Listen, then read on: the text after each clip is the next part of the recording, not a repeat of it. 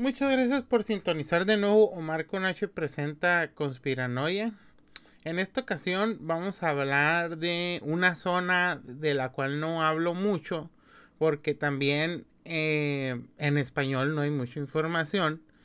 Eh, pero últimamente se ha estado, bueno, no últimamente, sino digamos que los últimos años se ha interesado más, en especial en Latinoamérica, sobre las raíces pues africanas, ¿no? Es indudable que mm, la mayor parte de América Latina pues tiene pues esta tercera raíz, ¿no? Que es la raíz africana. En la mayoría de, de los mm, pues de, las zonas conquistadas por los españoles y por los portugueses, pues eh, se trajeron mano de obra esclava pues de África, ¿no? Eh, y pues los eh, africanos pues no solamente trajeron su mano de obra, sino que también trajeron su lengua, sus costumbres, su cultura, sus religiones y pues una forma de ver pues muy diferente, ¿no? Y pues al conjugarla con los indígenas, con los mismos españoles, pues nace lo que hoy conocemos como Latinoamérica, ¿no? Eh, y fíjense que, por ejemplo, aquí, pues en México, yo, bueno, últimamente también les digo, ha salido a relucir más que pues de las primeras zonas libres que hubo después de la, digamos, entre comillas, conquista. Eh, porque pues en sí, en sí, España eh, tuvo un control real de la mayoría del territorio que conocemos como eh, ahorita como México o que era la Nueva España, fue hasta mediados del siglo XVII. No, mediados del siglo XVIII. ¿Por qué? Simplemente pues había zonas donde ellos intentaban conquistar y no podían entrar de lleno, ¿no? Una de ellas pues es la península de Baja California por tener pues muchas peculiaridades eh, pues únicas que se presentaban en la península. En otras partes pues había alzamientos de eh, constantemente de indígenas y alzamiento de eh, negros esclavos, ¿no? Estos llamados cimarrones que pues Gaspar Yanga fue el primero en combatirlos y fundar pues poblados junto con indígenas eh, que también fueron liberados de eh, que no eran esclavos, pero pues tenían un trato de semi-esclavismo, ¿no? Con los contratos que tenían, ¿no? Eh, a los hispanistas les encanta decir que ellos tenían leyes que protegían a los indígenas y todo eso, pero en la práctica es como si yo dijera que México tiene duras leyes contra la corrupción. Obviamente que cualquier mexicano se iba a reír de mí, ¿no? Obviamente que la ley es una cosa y la práctica de la ley es otra. Es como decir que yo en 100 años, eh, bueno, es como decir si un historiador en 100 años escribiera que el régimen eh, eh, republicano mexicano del siglo XX y parte del siglo XXI era duro en contra de la corrupción y había varias leyes en contra de ellas.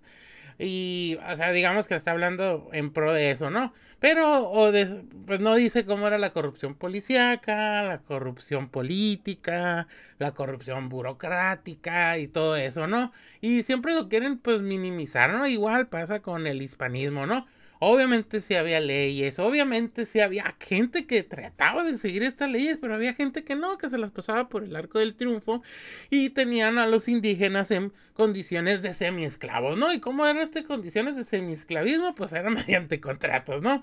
De que te voy a prestar esta pala y esta y esta cama y entonces yo te pago digamos cuatro pesos de ese entonces pero la cama la pala y que te estoy ayudando te vale 10 no así que ya me debes este tus seis pesos no y pues eran cosas así no cosas que, que ellos les gusta este obviar y que obviamente también eh, hay que decirlo pues que la práctica del esclavismo pues fue pues algo que se dio pues en la mayoría de las partes del mundo y que fue cambiando a través de la historia, ¿no?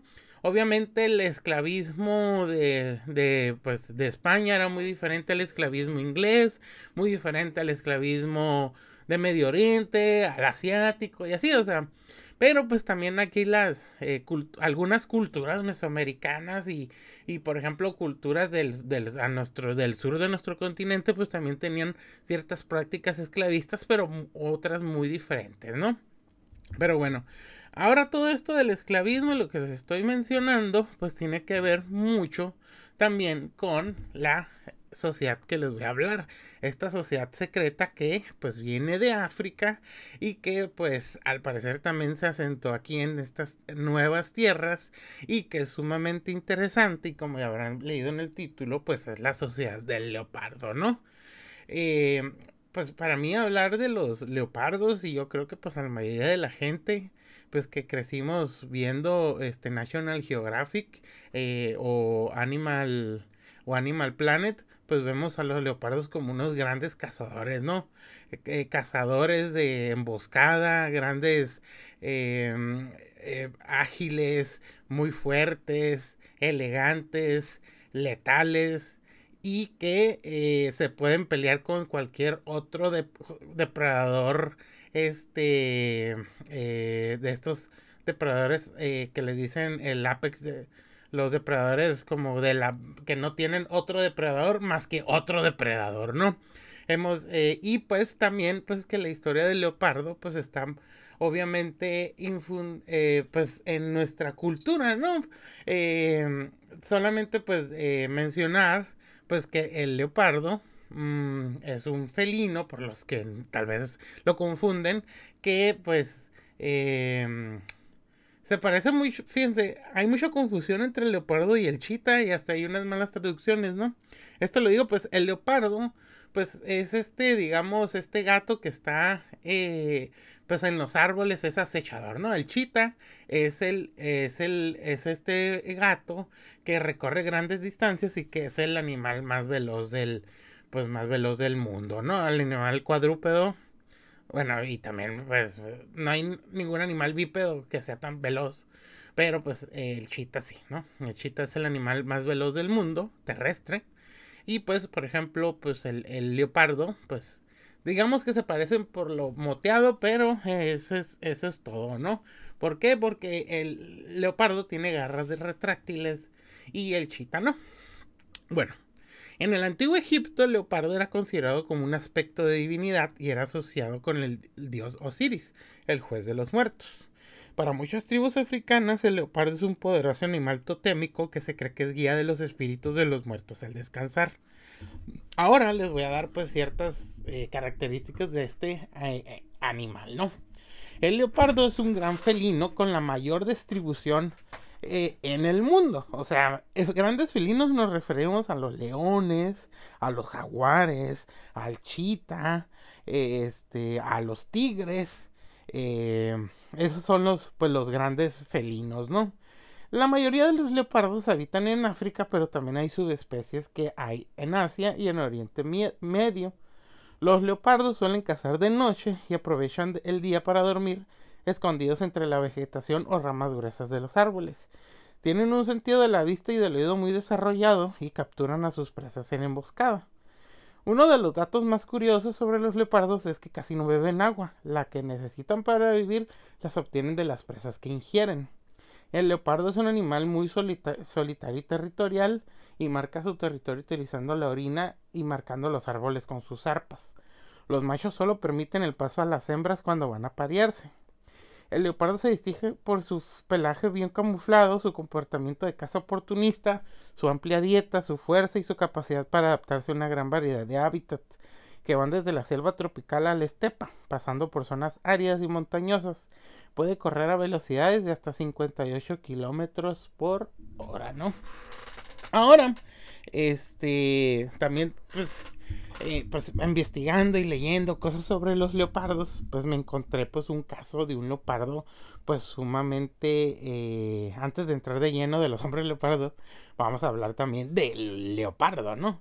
Y pues me encontré un caso sumamente, este, curioso eh, y que me, pues me gustó mucho y pues dije, ah, lo voy a, lo voy a meter eh, de cómo es que también, cómo lo, lo ven, eh, por ejemplo, ahora no tanto en África, sino en la India. Esta es la historia del leopardo de Rupandra, Rudra Prayag o el demonio de Garhwal, que se, remota, se remonta a principios del siglo XX en la región de Rudra Prayag, en el estadio indio de Uttarakhand. Entre 1918 y 1926 se produjeron varios ataques de un leopardo macho a, los habitantes de la zona, lo que provocó un gran temor y alarma en la población. El primer ataque conocido del leopardo de Rudran Prayag se produjo en 1918 cuando una mujer fue asesinada cerca del pueblo de Benji.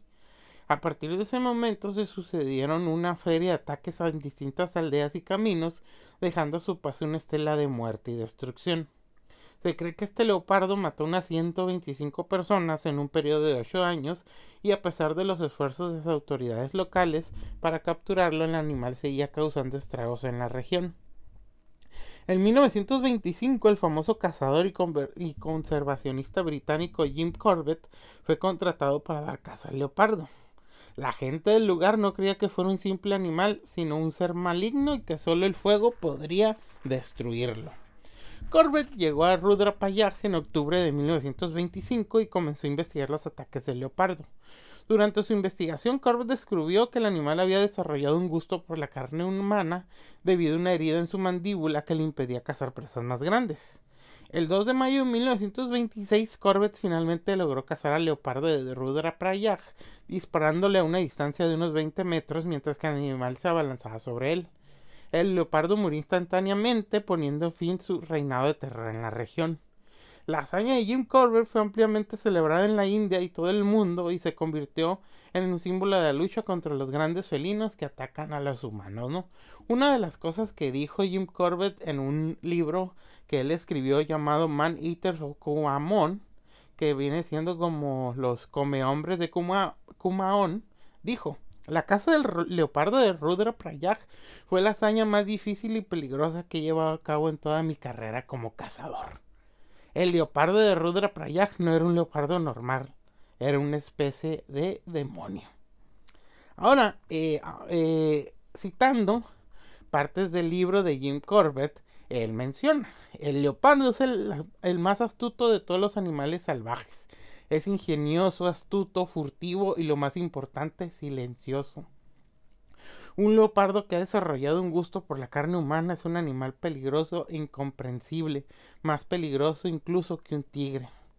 La y fíjense, este eh, este Jim Corbett él prefería cazar solo y a menudo cazaba con su, con su perro llamado Robin, que también lo menciona en su libro de los, eh, los come hombres de, de Kumamon. Su perro era un terrier y lo acompañó en muchas de sus expediciones de caza. Y pues eh, jugaba un papel importante en muchas de, pues, de, sus, de sus cacerías, ¿no? Por ejemplo, Corbett describe a Robin como eh, lo ayudaba a encontrar a leopardos, tigres y cómo a menudo corría hacia ellos para distraerlos mientras Corbett tomaba su tiro. También habla de cómo Robin salvó su vida en una ocasión al alentarnos sobre un leopardo que se acercaba silenciosamente a su campamento. Gracias a Robin, Curvo pudo prepararse para el ataque del leopardo y dispararle antes de que pudiera herirlo, ¿no? Esta persona, Jim Corbett, a pesar de que era un cazador, se dio cuenta de la importancia de los depredadores, de cuidar los hábitats naturales y de que pues estos, estos animales pues estaban en eh, pues en sintonía con la con pues con la naturaleza no y de hecho pues él eh, pues a pesar de ser este cazador siempre pues eh, sentía gran pena y siempre trataba de, de, espantar a los animales perdón antes de, de, matarlos no de hecho pues en su libro este de los come hombres de Kunamon él, él tiene dos muy buenas citas que a mí me gustaron mucho donde dice, la verdadera prueba de un cazador es su capacidad para no matar. Y el verdadero cazador es el que tiene un profundo respeto por la vida, tanto humana como animal, ¿no? Eh, fíjense, él tiene muchas hazañas que hasta da para un video, que tal vez luego, bueno, un podcast, que tal vez luego lo, lo retome, ¿no? Pero sí me gustó mucho este, este personaje y pues eh, solamente todo esto es un preámbulo para que vean cómo eh, pues la peligrosidad de un leopardo como era, todo y cómo también va a influir pues en nuestra historia, pero ahora acá en el continente africano, ¿no? Eh, los hombres leopardo o Eke Obo pues están pues mm, eh, pues en la mentalidad de muchos africanos, ¿no? O sea, eh, no mentalidad, sino como que pues parte de, de su cultura, ¿no? Y los hombres leopardo, pues digamos que tienen su origen o de los primeros que nosotros podemos encontrar que menciones de un hombre blanco es en un libro de 1988 llamado Sierra Leona o la tumba del hombre blanco donde eh, el, el, autor de, de, esta, de este libro George Bambury menciona lo siguiente. El canibalismo secreto también es prevalente aunque el castigo nativo por esa costumbre es la muerte, y la misión Mendy poseen la piel de un gran leopardo con garras de hierro, que alguna vez fue propiedad de un hombre que bajo este disfraz satisfacía su horrible anhelo, ¿no? Eh, muchas, este, pues, eh, bueno, de las cosas que leí decían que pues la sociedad del leopardo se originó ahí en Sierra Leona, ¿no? Pero pues que se expandió a otras partes de, de, de, de África y que eh, también otros mencionan que creen que empezó a desarrollarse por ahí de los 1700, originado por grupos de guerreros que trataban de proteger a sus poblaciones de ataques nocturnos repentinos, que estos se disfrazaban de leopardos y empuñaban las armas de guerra contra los que atacaban, los atacaban, ¿no? Eh, lo siguiente que les voy a leer es parte de un relato de los juicios de los hombres leopardos ante la corte de la comisión especial con una nota sobre la Sierra Leona pasado y presente por K.J. Beatty del Middle Temple, abogado por algunos años y residente en Sierra Leona, con un prefacio de Sir William Bradford Griffith, eh, esto de 1915 en Londres, ¿no? Dice lo siguiente. El capitán Beatty, junto antes de partir hacia los Dardanelos, me pidió que escribiera un prefacio. Creo que el mejor prefacio sería responder en la medida de lo posible varias preguntas que me hicieron con frecuencia regresar a la civilización después de la conclusión del tribunal de la comisión especial. Estas preguntas fueron ¿cuál era el objetivo de la sociedad del leopardo humano? ¿Eran sus miembros caníbales con el propósito de satisfacer un apetito por la carne humana o era algún rito religioso? ¿Tendrían las sentencias impuestas por el Tribunal de la Comisión Especial el efecto de erradicar la horrible práctica?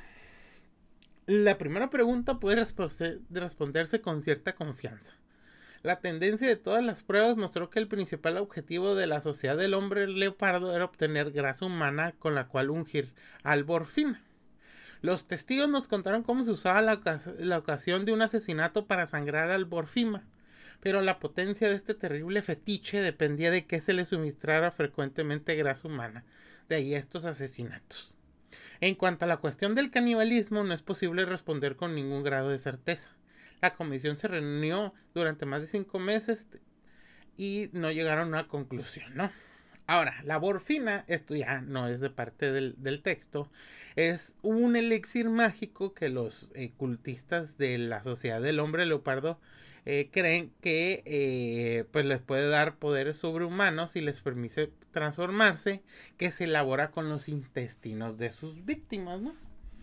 Em, según ahora pues citando pues varias este libros y tradiciones este eh, orales por ejemplo Sierra Leona después de 100 años de Bishop Ingham publicado en 1894 este autor escribe lo siguiente. Los temes creen que por medio de brujería un hombre puede transformarse en un animal y en esa forma puede dañar a un enemigo. Un hombre fue quemado en Port Loco en 1854 por haberse convertido en un leopardo.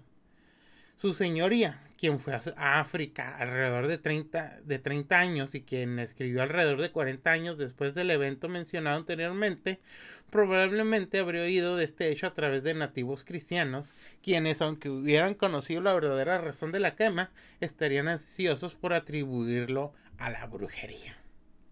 Ok. Los Temes son un grupo étnico de África Occidental que se encuentra principalmente en Sierra Leona se estima que la población Tenme en Sierra Leona es alrededor de 1.5 millones de personas, lo que los convierte en uno de los grupos étnicos más grandes de ese país. Los Tenmes tienen una rica historia y cultura. Tradicionalmente se han dedicado a la agricultura y a la pesca y han desarrollado una amplia variedad de habilidades artesanales, incluyendo la talla de madera, la fabricación de cestería y la producción de telas. Los Tenmes también tienen un lenguaje propio que es hablado por la mayoría de los Tenmes. Sin embargo, muchos Tenmes también hablan inglés y crió el idioma criollo de Sierra Leona. A lo largo de los historia, los Tenmes han sido objeto de opresión y discriminación por parte de los colonos europeos y otros grupos étnicos de Sierra Leona. Sin embargo, a pesar de estos desafíos, los Tenmes han logrado mantener su cultura y tradiciones y hoy en día siguen siendo una parte importante de la sociedad y la cultura de Sierra Leona. Ahora voy a citarles otro libro llamado The Human Leopards de Frank W. Lane. Dice lo siguiente. Entre los secretos africanos más oscuros y terroríficos está el culto a la sociedad de los hombres leopardo, que en algún momento han hecho correr ríos de sangre en el continente negro. Las tradiciones más antiguas de África se refieren a hombres que podían transformarse en leopardos y que, en este estado, atacaban a sus víctimas. Aunque esta historia no es nueva, la realidad detrás de ella ha sido comprobado por muchos que han estado en contacto con las tribus que han practicado el culto, ¿no? Ahora, este, pues, pues siguiendo con todo esto, pues otras eh, pues, declaraciones que hay es que los ataques del hombre repardo eran crueles y sangrientos. La víctima era desgarrada y devorada por completo, dejando poco más de los huesos. Los hombres de la sociedad de los hombres leopardos no eran solo asesinos solitarios, sino que trabajaban juntos para llevar a cabo los ataques. En algunos casos los miembros de la sociedad incluso se disfrazaban de leopardo para hacer creer a sus víctimas que habían sido atacados por un animal salvaje. Aquellos que han tenido la mala suerte de encontrarse con un hombre leopardo y sobrevivir para contarlo han hablado de las habilidades sobrenaturales de estos hombres. Se dice que son extremadamente rápidos y ágiles, capaces de saltar a gran altura y de recorrer grandes distancias en poco tiempo. También se dice que tienen una fuerza increíble y pueden arrancar la cabeza de un hombre con tan solo un mordisco, ¿no? Su leyenda se extendería a lo largo de, se extendería a lo largo de las décadas por toda el África colonial, convirtiéndose en un reto para las autoridades europeas que se veían desafiando así su poder, a través de sus crímenes que no podían evitar y así se situaban por encima de sus reglas y la efectividad de esas creencias, como el cristianismo que se pretendía imponer. Un médico misionero que trabajaba en Liberia en la década de 1930, llamado el Dr. Werner Jung, describe el típico y espeluznante resultado de un ataque de la sociedad del leopardo de la siguiente manera. Allí, en una estera dentro de una casa, encontró el cuerpo horriblemente mutilado de una niña de 15 años. El cuello estaba hecho jirones por los dientes y las garras del animal. Los intestinos estaban desgarrados, la pelvis destrozada y faltaba un muslo. Una parte del muslo mordido hasta el hueso y un trozo de la espinilla estaban tan cerca del cuerpo. A primera vista parecía que solo una bestia de presa podía haber tratado el cuerpo de la niña de esta manera, pero por una investigación más cercana reveló ciertas particularidades que no encajaban con la imagen. Observé, por ejemplo, que la piel en el borde de la parte intacta del pecho estaba rasgada por cortes extrañamente regulares de aproximadamente una pulgada de largo. También se había extraído el hígado del cuerpo con un corte limpio que ninguna bestia podría haber hecho. Me llamó la atención además un trozo de intestino cuyos extremos parecían haber sido cortados suavemente y por último estaba la fractura de muslo, un ejemplo clásico de fractura por flexión. Ahora, el último ataque documentado de un hombre leopardo en Sierra Leona ocurrió en 1947 en la aldea de Negolaun, ubicada en el distrito de Panguma. El 7 de febrero de ese año, una mujer llamada Mambiti Koroma fue atacada por un hombre leopardo mientras dormía en su casa. Según los informes, la criatura le arrancó el brazo derecho y le mordió el muslo izquierdo antes de huir. el ataque provocó una gran conmoción en la región y se inició una búsqueda inmediata del responsable. El comisionado del distrito de Panguma, R.A. Kekula, encabezó la investigación y movilizó a la policía a la población local. La búsqueda se centró en la selva cercana donde se sospechaba que se escondía el hombre leopardo. Finalmente, el 14 de febrero, un hombre llamado Amandu Camara fue capturado y acusado del ataque. Según los informes, Camara confesó eh, haber sido un hombre leopardo durante varios años y dijo que se había iniciado en el culto por su abuelo. Fue juzgado y condenado por las autoridades coloniales y ejecutado el 9 de septiembre de 1948. El ataque y la posterior captura y ejecución de Camara fueron ampliamente reportados en los periódicos de la época como el Daily Mail y el Manchester Guardian. Además, algunos antropólogos y etnógrafos de la época como Mary Douglas estudiaron y documentaron el fenómeno de los hombres leopardo en Sierra Leona. Ahora, este es del, de Nigeria y de hecho pues es de un libro que encontré llamado The Man Leopard Murders History and Society in Colonial Nigeria de David Pratten. Trata sobre una serie de asesinatos cometidos por hombres leopardo en la región de Akwa Ibom de Nigeria durante la época colonial británica. El autor examina cómo estos asesinatos fueron interpretados y representados por los colonizadores británicos y nigerianos locales y cómo fue, esto afectó la construcción de las identidades culturales y políticas en la región. En el libro, Praten analiza las diversas perspectivas sobre los hombres leopardos y su relación con la sociedad y la política en Nigeria, así como las reacciones y medidas que se tomaron para detener estos crímenes. Esto es directamente del libro y pues es una, es una cita, ¿no? Dice lo siguiente. Los hombres leopardos se convirtieron en un símbolo de la resistencia a la colonización británica y una forma de afirmar la identidad y autonomía de la sociedad y, y vivio incluso si eso significaba la violencia y el asesinato. La respuesta británica, por otro lado, fue la de erradicar completamente esta práctica y demostrar su superioridad moral y cultural sobre la sociedad y vivió, ¿no? Esta es otra cita. Los hombres leopardo eran, en cierto sentido, una respuesta a la opresión colonial, pero al mismo tiempo era una forma de reafirmar la jerarquía y la desigualdad dentro de la sociedad y vivió. El hecho de que estos asesinatos hayan persistido durante décadas demuestra la complejidad y las contradicciones de la sociedad y la política en la Nigeria colonial, ¿no? Bueno, los Ibibio son un grupo étnico que se encuentra en el sureste de Nigeria, principalmente en el estado de Akwa Ibom y parte de los estados vecinos de Cross River y Abia. Son uno de los grupos étnicos más grandes de Nigeria y se estima que su población alrededor es de 5 millones de personas. La lengua ibibio pertenece a la familia de lenguas bantúes y es hablada por la mayoría de los ibibio. La región tradicional de los ibibio incluye creencias en los espíritus, la adoración de los pasados, antepasados y la práctica de rituales, ¿no? Los ibibio han contribuido significativamente en la cultura nigeriana en áreas como la música, la danza y literatura. La danza ekombi es una de las más populares y conocidas en Nigeria y se cree que se originó en la región ibibio. Además, varios escritores nigerianos famosos como Chinua Achebe y Gabriel Okara son de ascendencia vivió, ¿no? Y fíjense, pues una de las cosas que también resalta mucho, pues es la relación entre los hombres leopardo y la resistencia anticolonial. Y pues esto ha sido un objeto de investigación y debate por varios autores. Y yo recopilé pues varias, este, pues como... Eh, pues discusiones y, pues conclusiones, eh, pues, ¿cómo se dice? Ah, madre, pues, pues opiniones, ¿no? Por ahí, ahí va.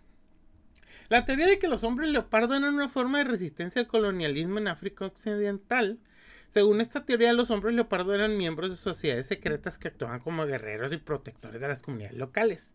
En algunos casos se creía que estos hombres tenían poderes sobrenaturales y se les atribuía la capacidad de transformarse en leopardos para proteger a sus comunidades de los colonizadores. Actores como Jean Suret Canel y René Hollenstein han argumentado que la presencia de los hombres leopardo era una forma de resistencia simbólica y cultural al dominio colonial. Pero también existe la teoría de que los hombres leopardo eran una invención colonial para justificar la represión y la explotación. Según esta teoría, los hombres leopardos eran una construcción de los colonizadores europeos para justificar la violencia y la represión eh, en contra de las comunidades locales. Autores como Walter Rodney han argumentado que los hombres leopardos eran un mito creado por los colonizadores pues para justificar la violencia en contra de las comunidades africanas, ¿no? Y por último, la teoría de que los hombres leopardo en una forma de resistencia en contra de la opresión y la explotación era también para utilizarse para perpetuarse con la violencia y la opresión, ¿no? Según esta teoría, los hombres leopardos eran miembros de sociedades secretas que utilizaban la violencia como, eh, como resistencia contra los colonizadores, pero también para poder explotar y oprimir a sus propias comunidades. Autores como Achille Membe han argumentado que los hombres leopardos eran una forma ambivalente de resistencia que tenían tantos aspectos negativos como positivos, ¿no? Y fíjense, eh, pues todo esto de la sociedad de los hombres leopardo, pues llamó mucho la atención a los europeos y pues también lo hicieron, pues, este, le hicieron películas, le hicieron series, este, en libros y todo eso, ¿no? De hecho, pues, hasta nuestra, eh, ¿cómo diría? Pues hasta en la actualidad, pues hay, pues hay fotos, usted lo, lo, que obviamente son representaciones, ¿no? Y, pues hay muchas, eh, pues como que piensan que, que fue su, su vestimenta básicamente pues era que tenían puestos una piel de leopardo y que tenían como que unos ganchos de metal en las manos y con eso es lo que hacían que rajaban, ¿no? Aparte que estaban llenos de pues de armas, en especial cuchillos, ¿no? Eh, pues mencionan pues muchas cosas de cómo de cómo era todos estos hombres este eh, leopardo y pues mmm, pues ahí hay, hay varias fotos y pues yo las voy a subir, ¿no? Pero les digo, es una representación, no es así como que un... Mm, eh, la, la, la, verdad, no, pero más o menos también han encontrado cosas así. Y pues la verdad sí, sí está, pues está interesante, ¿no? Y pues por ejemplo uno de, de eso es de que... Mm, eh, creo que con, con Tarzán sale esa sociedad. Y eh, pues creo que hay una película también así. Y pues una de las cosas, y pues tal vez adelantándome un poco, pues la sociedad del, del, del, del, del, leopardo, pues tiene presencia pues en América Latina, en especial pues en Cuba, ¿no? Que también pues voy a mencionar ya después este en otro en otro capítulo. Mm, espero que les haya gustado, que les haya interesado. Fíjense, a mí esto me, me interesó mucho. Pues leí ese libro nigeriano. No todo, porque la verdad está muy largo, como de 450 páginas. Y pues nomás leí ciertos capítulos que a mí me, me interesaron, ¿no? Este, yo creo que ya después lo voy a leer con pues un poco más de pues de pues de calma. Este y pues de esto pues hay varios grupos secretos, ¿no? De, de los de las eh, pues de África de las tribus y, y todo siempre pues un, pues son muy interesantes conocer todo esto pues en, en, en África porque pues la verdad sí tenemos muy poca pues poca información pero pues la información que nos llega pues es muy este pues muy ambigua aparte pues el dilema del lenguaje o tal vez hay cosas en inglés, pero pues es difícil encontrarlas y todo eso, ¿no? Así que eh, pues hay que seguir teniendo atención en todo esto. Espero que les haya gustado, que hayan aprendido algo nuevo como yo. Y pues hasta la próxima. Y cualquier comentario y todo eso, pues ya saben, ¿no? Ah, abur.